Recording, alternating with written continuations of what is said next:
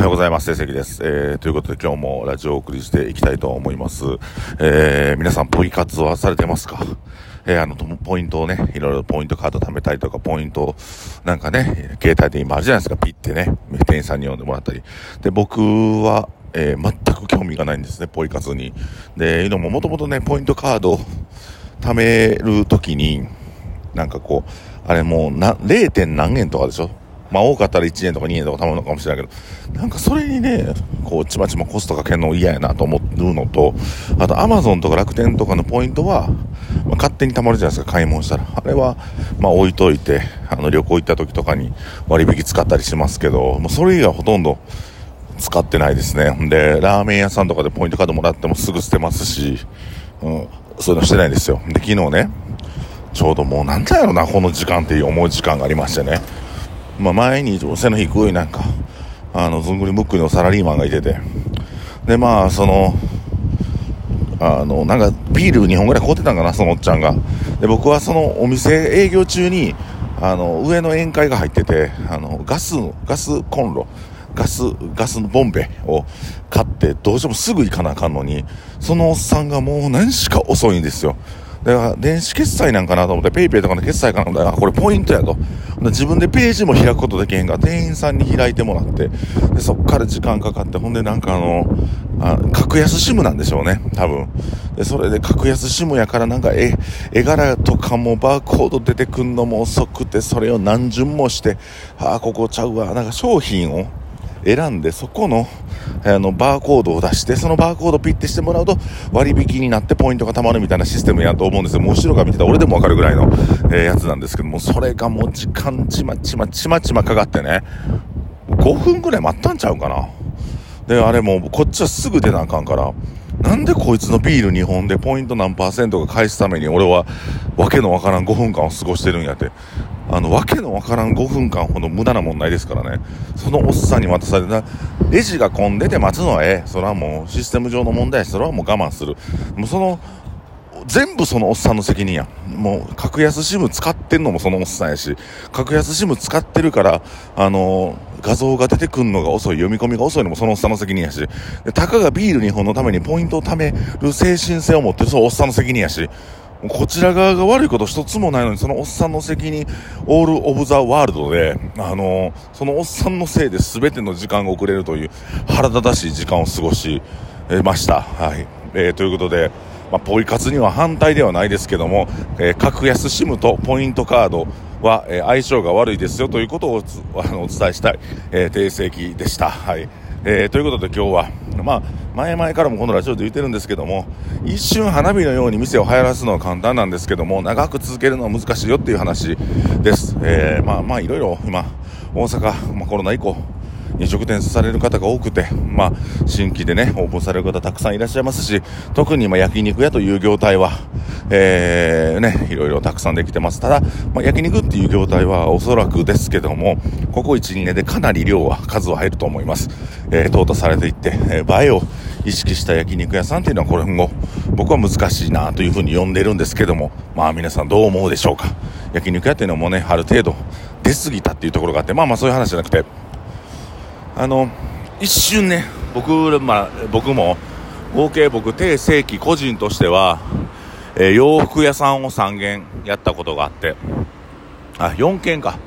洋服屋4軒。同時にじゃないですよ。潰して作って潰して作っててまあ4軒。掛け持ちで2軒やってた時期もあって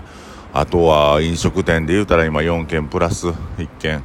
だから56軒を作った計算になるのかな？6軒を作った。計算で、まあ大体、潰しては作り、潰しては作りというもので、10店舗ぐらいのお店を作った計算になりますね。あの、洋服屋の時から入れたらね。で、まあ、はじめ、細野ビルディングという小さい3坪か4坪の店で営業してて、えー、便所も共同でした。で、そこからまあ、純系ビルに移って、えー、南千葉のオーガニックビルの上に移って、そのオーガニックビルの頃は、えー、っと、あそこやな、あのビッグステップにも店舗を持っておりました。で、えー、それで、まあでも僕の洋服屋さん人生はそこで終わると。で、飲食店命食堂を作って、えー、そこから天国作って、天国ゼータ作って、天国ゼータ絶対して絶あの絶景作って、隕石作って、千葉標本作って、えー、っと、ほんと、同時に受選挙、えー、命食堂から、まあ、リニューアルという形ですけど、あ、店を作ったわけですよ。まあ、長々やってるわけですね、僕もね。で、そのお店を何軒か作ってる中で気づきがあって、やっぱり続けていくことが大事で、一瞬花火のように1年間2年間バーッと流行らすのは簡単なんです。すっごい簡単なんです。飲食店で流行らす方法は、あの、狩り場にしたらいいんですよ。男と女が出会って狩り場にするような店の作りにして、えー、まあ食べ物もね、なんかまあまあそこそこの食べ物で飲み物なんか安400円台の380円とか出せば、まあまあ流行ると思いますよ。でそこで SNS で人が集まってますよっていうとこだけをご利用しすれば、まあ、ある種男女の狩り場になって、客単価の低いお客さんと、まあそこで、あの、起きるクソみたいな問題を全て解決しながら営業していくっていう形にはなるんですけども、まあ流行ります、そこそこ。で、もうそれは僕ら散々経験して、えー、売上自体はあの高いんやけど、処理する問題があまりにも多いっていう、状況をがもたらし、それを乗り越え、今、まあ、営業してるわけですけども、まあ、今は僕らが、まあまあ、ぼちぼちでもいいからみんな健康でゆっくり店やっていこうっていうような僕の方針がありまして、えー、とはいえ、その間に人材育成をガチガチにしていって、えー、新店舗に向けた準備なんかを進めていってるのが今の僕らの状況ですね。なんかとにかく、あのー、まあ、すごい流行る日もあれば、ぼちぼちの日もあっていいから、あみんなもうほんまに健康第一にして、まあ、お風呂ゆっくり使ったり、自分をケアしたりとかしつつ、えー、店の営業していこう。ただ、あの、売り上げが取れなさすぎるのもダメなんで、えー、ちゃんとお客さんにつながりを持って、アプローチを持って、えー、穏やかな人間関係の中で営業していこうというスタイルに、え変えました。まあ、その結果、まあ、いろいろいいことが、まあ、あの、起きましたね。やっぱり、今回の、こんな、これ、ラジオで言ったかな？あの、絶景の周年期間中に僕、絶景のトイレ行ったらね、あのー、おつゆ、おしっこが一滴も落ちてなかったんですよ、2日連続。で、これ誰かが拭いてるっていうのもあるんやけど、やっぱり以前の絶景の週ね、まあ、天国センターの時の営業中とかいったとにかくトイレが汚いんですよ。やっぱその店の精神性やお客さんの性質はトイレに現れるんで、あの、そういうのを僕は、いいお客さんに今恵まれてんねん。本当に、あの、ありがたいお客さんに恵まれて今営業してんねんなということを、感じさせてもらえる、日々でありました。で、あの、天国とか、えー、絶景とかにね、なんかこう、ちょっと半グレっぽい飲食やってる人らが、偉そうにわーとかとかと入ってきて、わめいて、なんか、すごいまあ失礼なことをされた経験があるんですよ。で、隕石にも来たし、そういう人ら。で、なんか、飲食でやってるわ、どうのこうの、大きい声でわめいて、えー、なんやかんや言うてたけど、結局そいつらの人もう潰れてるから。もうね、あのー実力差出るからそのよよそではしゃいでちょっと大きく見せて強く見せて飲み屋でね、えー、同業者の前で偉そうに暮らしたとしても、えー、店としての強さっていうのは続けていくことやからもう潰れたらもうそこで終わり。どんだけ偉そうなことでもそれは恥ずかしいからやめとけ。ね。黙ってじっと仕事してるのが一番かっこええ。それあんま分かってないからよそ飲みに行った時に大声張り上げたりとかタトゥーね。見して偉そうにしたりとかしてる人らいらっしゃいますけども、まあ落ち着けと。あの、そんなんしても売り上げ1円も上がれへんから、あの、そんなクソクソみたいなプライド捨てて、えー、地道にうまいもん作っていく努力をすればいいんじゃないでしょうかというのが僕の感想でございまして、まあそういう風に悪目立ちしたいとか、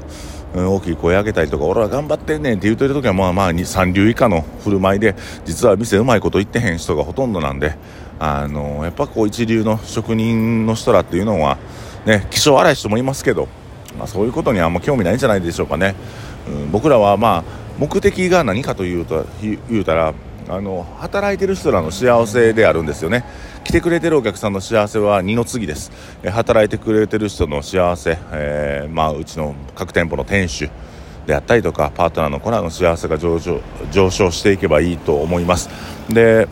うん、そこが大事でね。あの、お客さんは二の次で僕はいいと思ってます。なんでかっていうとお客さんっていうのはお客さんファーストじゃなくてお客さんが一番っていう考え方もあるんですけど、うん、やっぱ働いてくれてる人がまず頑張るから働いてくれる人が幸せになるからこそパフォーマンスが上がる。そのパフォーマンスが上がった結果お客さんが一番いいサービスを受けれるというふうに僕は思ってますのでやっぱりこうお客さんのことは大事なんですけども仕事を運営していく中でお店を運営していく中では、えー、スタッフの、えー、幸せを向上させていくっていうこと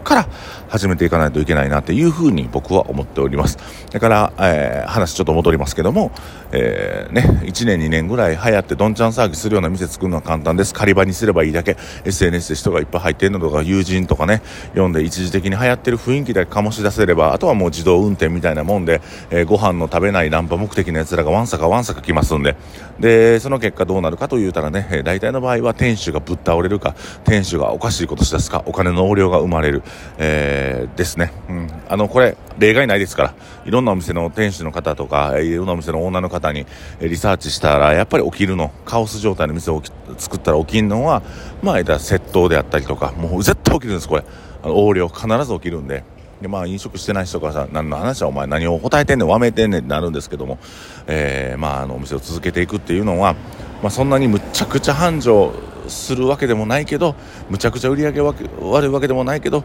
各個人が自分の健康を気をつけて働けるぐらいの、